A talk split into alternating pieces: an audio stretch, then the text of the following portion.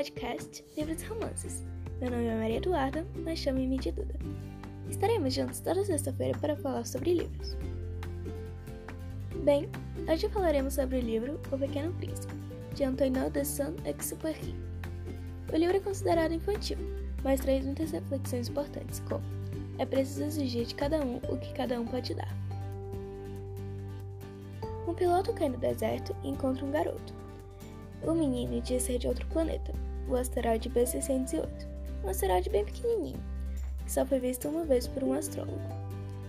Os dois vivem muitas aventuras, trazendo muitas reflexões para o dia a dia. O livro é ótimo e vale a pena ler. Bem, esse foi o oitavo episódio do meu podcast Livros e Romances. Vejo você semana que vem. Tchau!